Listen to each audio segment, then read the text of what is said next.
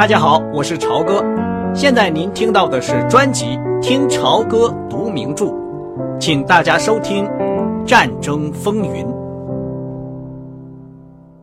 在旅馆门外一辆生锈褪色的小汽车里，一个头戴神父帽子、身穿鼠皮领大衣的人坐在驾驶盘后面。他用一只粗大的、就像农民一样粗粗的手，向他们摆动着一支正在冒烟的香烟。教授，这个担任图书馆管理员的神父，有一张特别像墨索里尼的脸，突出的棕色眼睛，弯曲的大下巴颏，还有一张宽大的嘴巴。但是他戴的无边眼镜和黑色扁帽下面亲切温柔的表情，以及天天坐在室内的苍白的脸色，把两者之间倒霉的相似之处减少了很多。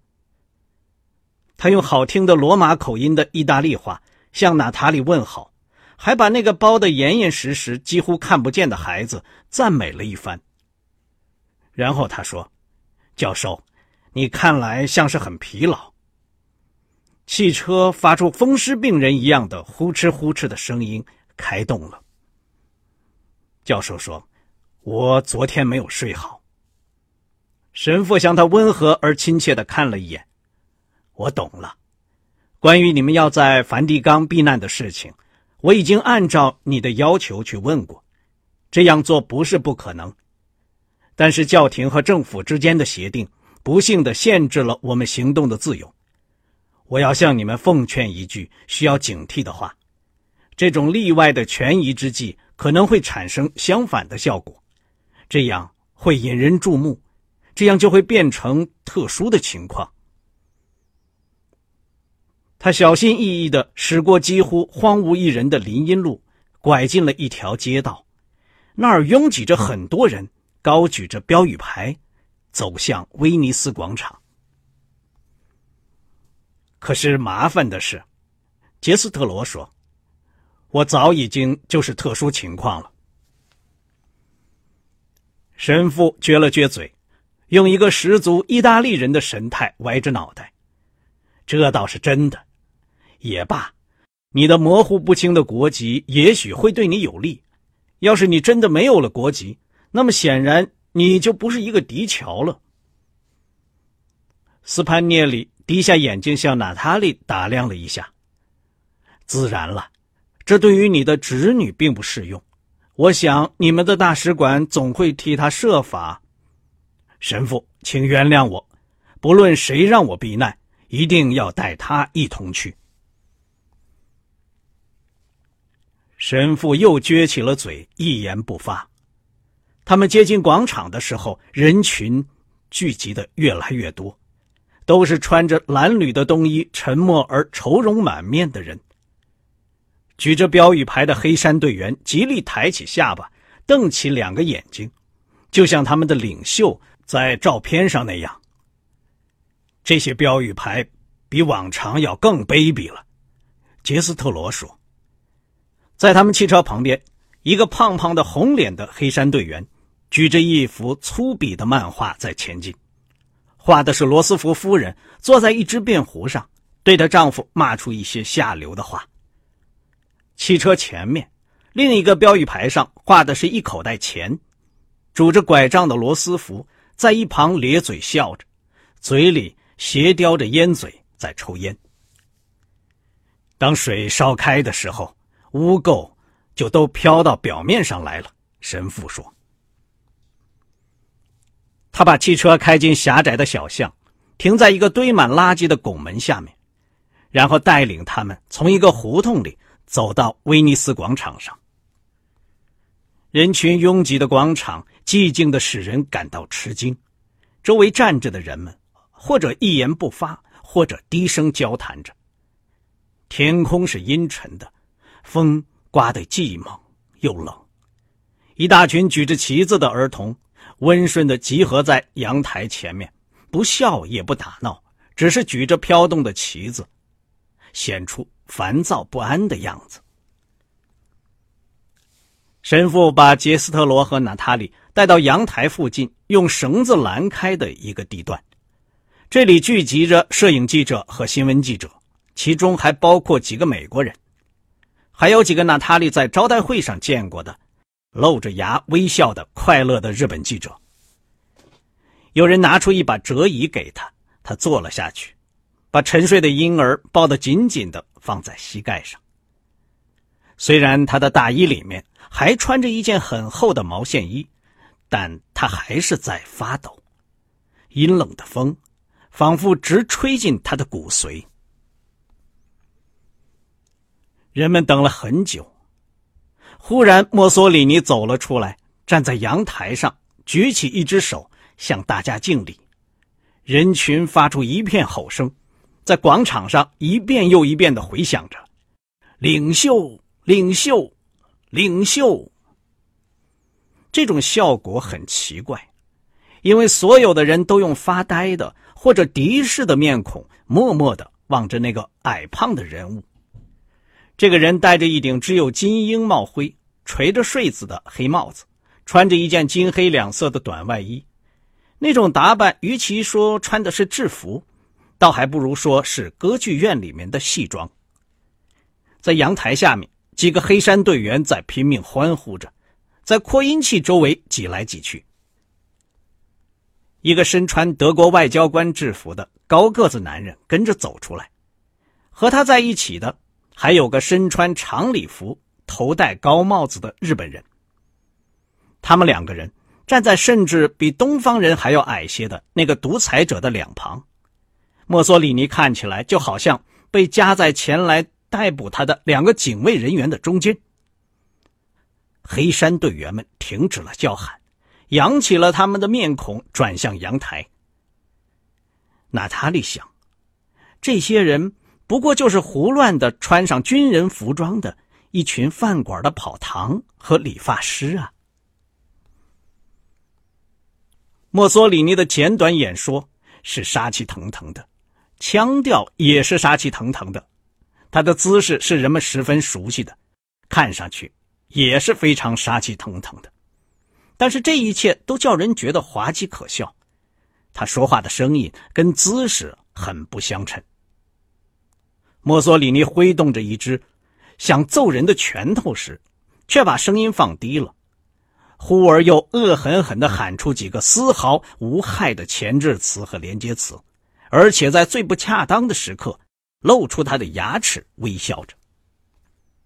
这个矮胖的老独裁者在希腊已经被打败。他的北非帝国也丧失了不少。他似乎是在一个极其不合适的时机，对美国宣战的。当黑山队员随随便便的发出几声呼唤，高喊“领袖”的时候，人群开始散开了。墨索里尼这个被听众蔑视的拙劣的老演员，像成千的正在离去的背影，这在独裁政权之下。实在很难让人相信。他吼出了最后几句话：“意大利人，再一次站起来，不要辜负这个历史性的时刻，我们将会胜利。”说完，他又微笑了一下。在黑山队员的欢呼声中，阳台上的三个人退了回去。然后，墨索里尼又两次走出来，向听众鞠躬。但是群众正在纷纷散去，就好像天上忽然下起暴雨来一样。几个美国人都留下了，他们紧张激动的低声交谈着。虽然事情本身并不叫人诧异，奇怪的倒是它已经发生了。他们是站在敌国的土地上了。那些新闻记者不断的瞅着附近来去徘徊的警察。讨论起这个时候是应该回到办事处去清理他们的办公桌，还是直接去大使馆。有几个人决定先回办事处去，认为一旦进了大使馆，他们就会被留在那儿待上很久，也许甚至要躲到外交人员专车开走的时候。这样，就使艾伦·杰斯特罗突然想起他的手稿来，他请求斯潘涅利神父。在他们去大使馆以前，把他带到旅馆去一趟。神父表示同意，娜塔莉也没有反对。他还是处在受惊的状态下。这个时候，孩子突然哭闹起来，他想回去取一些尿布和一些生活用品。于是他们回到汽车里，向着高雅旅馆开过去。但是就在旅馆一个街区的地方，神父忽然刹住了车。他从汽车的风挡里指着两辆正在开进旅馆门口车道的警车。他把两只湿润的、苦恼的棕色的大眼睛转向埃伦·杰斯特罗，说：“当然了，手稿是珍贵的，教授。不过，把一切事情考虑在内，您先到大使馆去，不是更好些吗？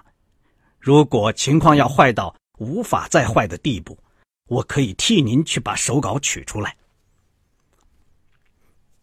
大使馆，大使馆，娜塔莉说：“他说的对，我们要到大使馆去。”杰斯特罗伤心的点了点头。但是等他们到了离大使馆两条街的地方，斯潘涅利又把汽车停住了。一道由警察和士兵组成的警戒线，站在大使馆建筑物的前面，街对面。还站着一小群旁观者，他们在看热闹。这会儿，远远的看去，一切都很平静。咱们下车步行吧，神父说：“你们应该不会费力就会通过那道警戒线的。不过，谁会知道呢？”娜塔莉坐在汽车后面，杰斯特罗转过身来，把一只手抚慰的放在他的手上。他的脸变成了一种没有表情的、疲倦的和有些目中无人的样子。来吧，亲爱的，现在没有别的选择了。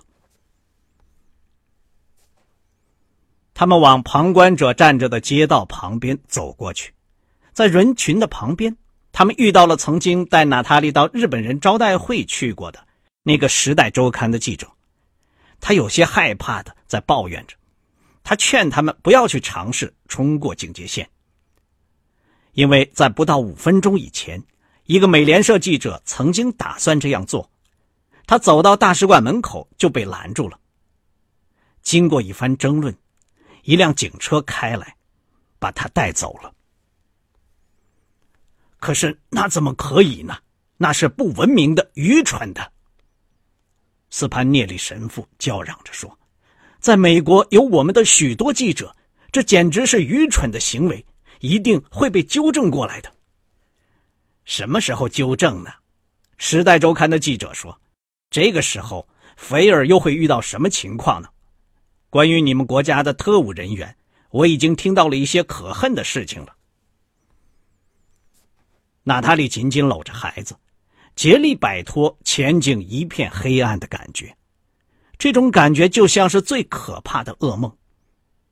他说：“艾伦，现在怎么办呢？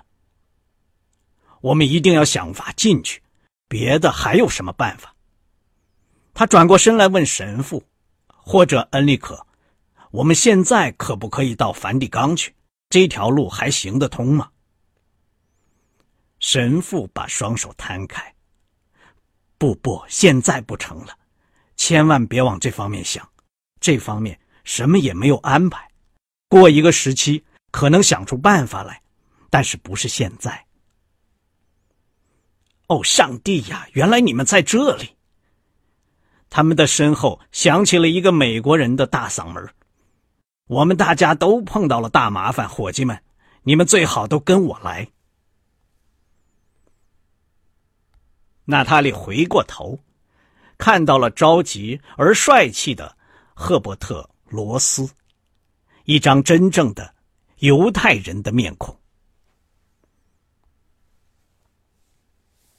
此后过了好久，压倒一切的现实，便是把他们载往那不勒斯去的一辆卡车的鱼腥味儿，那种味儿非常的强烈，使得娜塔莉的气都有点喘不过来。两个司机都是那不勒斯人，他们的任务就是把鲜鱼运到罗马。拉宾诺维茨雇下这辆卡车，为船上的旧发电机运去一个替换的零件，一个烧毁的电梳，耽搁了船只的开航。这个矮壮的巴勒斯坦人因为患偏头痛，脸色苍白，此刻颠颠簸簸地蹲在卡车底盘上，用粗麻布包着的电书旁边。他闭着眼睛，双手抱住膝盖。他曾经花了两天两夜的时间，在那不勒斯和萨洛诺两地寻找电书，最后在罗马找到一个旧的。他带了罗伯特·赫斯一道协助他做成这笔交易。当罗斯最初把杰斯特罗和娜塔莉带到停在大使馆附近那条小巷里的这辆卡车旁边时，那个巴勒斯坦人侃侃地谈了起来。然而此后他就陷于昏睡状态了。他当时讲出来的故事说服了娜塔莉，使他抱着孩子爬上了卡车。艾伦为他的手稿对斯潘涅利神父讲了最后几句痛苦的话，然后也跟在他后面上了卡车。下面就是那个巴勒斯坦人的故事，他曾经在赫伯特罗斯的敦促下。到高雅旅馆去过，给杰斯特罗和娜塔莉最后一个机会，跟他们一道出走。他发现艾伦·杰斯特罗的房间里有两个德国人在等候着，这两个德国人穿得很漂亮，也很会说话。他们把他请进去，然后关上房门。当他问到杰斯特罗博士的时候，他们开始用凶狠的态度盘问他，而且。也没有说明他们自己的身份。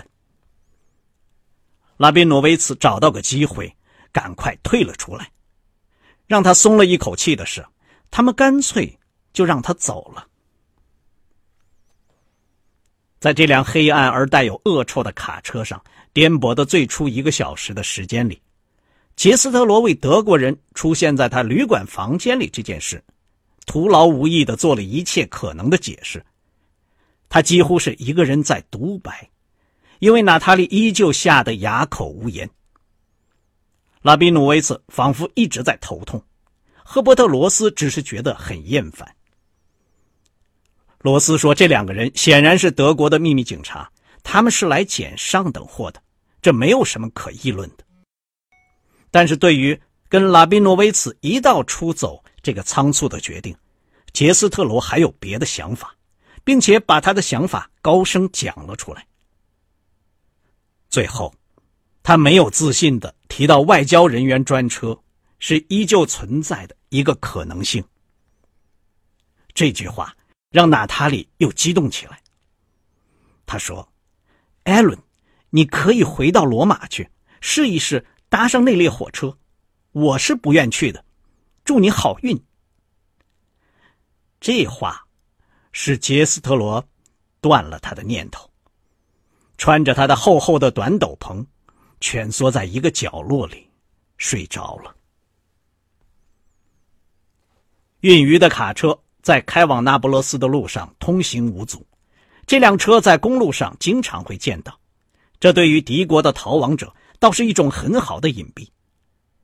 当他们到达这个港口的时候，夜色已经很浓了。卡车穿过灯火管制的街道，缓缓的朝着海边前进。一路上，警察有好几次盘问司机，但是司机的一两句话就引起一阵笑声，并且让他们通过了。娜塔莉在紧张而疲倦的迷惘中听到了这一切，他已经失去了日常生活的现实感，他仿佛在腾云驾雾中。卡车最后终于停了下来，一声尖锐的敲打使他吃了一惊。一个司机用嘶哑的那不勒斯口音说：“醒醒吧，朋友们，咱们到了。”他们从卡车上下来，来到了码头上。海上的清风现在对他们是一种极其温存的慰藉。在朦胧的夜色中，靠在码头旁边的一条船。呈现出模糊的轮廓，模糊的人影在那儿走来走去。在娜塔莉看来，它似乎跟纽约港口的游览船一般大小。杰斯特罗对拉宾诺维茨说：“什么时候开船？马上吗？”拉宾诺维茨哼了一声说：“没有这样的运气，咱们还得把这套东西安装好，然后还要试验一下，这都需要时间。上船吧，我们会替你找个舒服地方的。”他用手指了指带栏杆的狭窄的跳板。这条船叫做什么名字？娜塔莉问。啊，它有过许多名字，这是一只旧船了。现在我们把它叫做救世主。它是在土耳其注册的。一旦你上了船，你就安全了。港务监督和这儿的土耳其领事彼此都很了解。娜塔莉一面搂紧了孩子，一面对艾伦·杰斯特罗说：“我开始觉得我像一个犹太人了。”教授板着面孔微笑了一下：“是吗？我从来也没有觉得自己不像一个犹太人。我以为我曾经脱离过犹太籍，但是分明没有脱离。来吧，从这儿走。”艾伦领先走上跳板，娜塔莉跟着他，双臂紧紧的抱着怀里的儿子。拉宾诺维茨拖着脚步走在他们后面。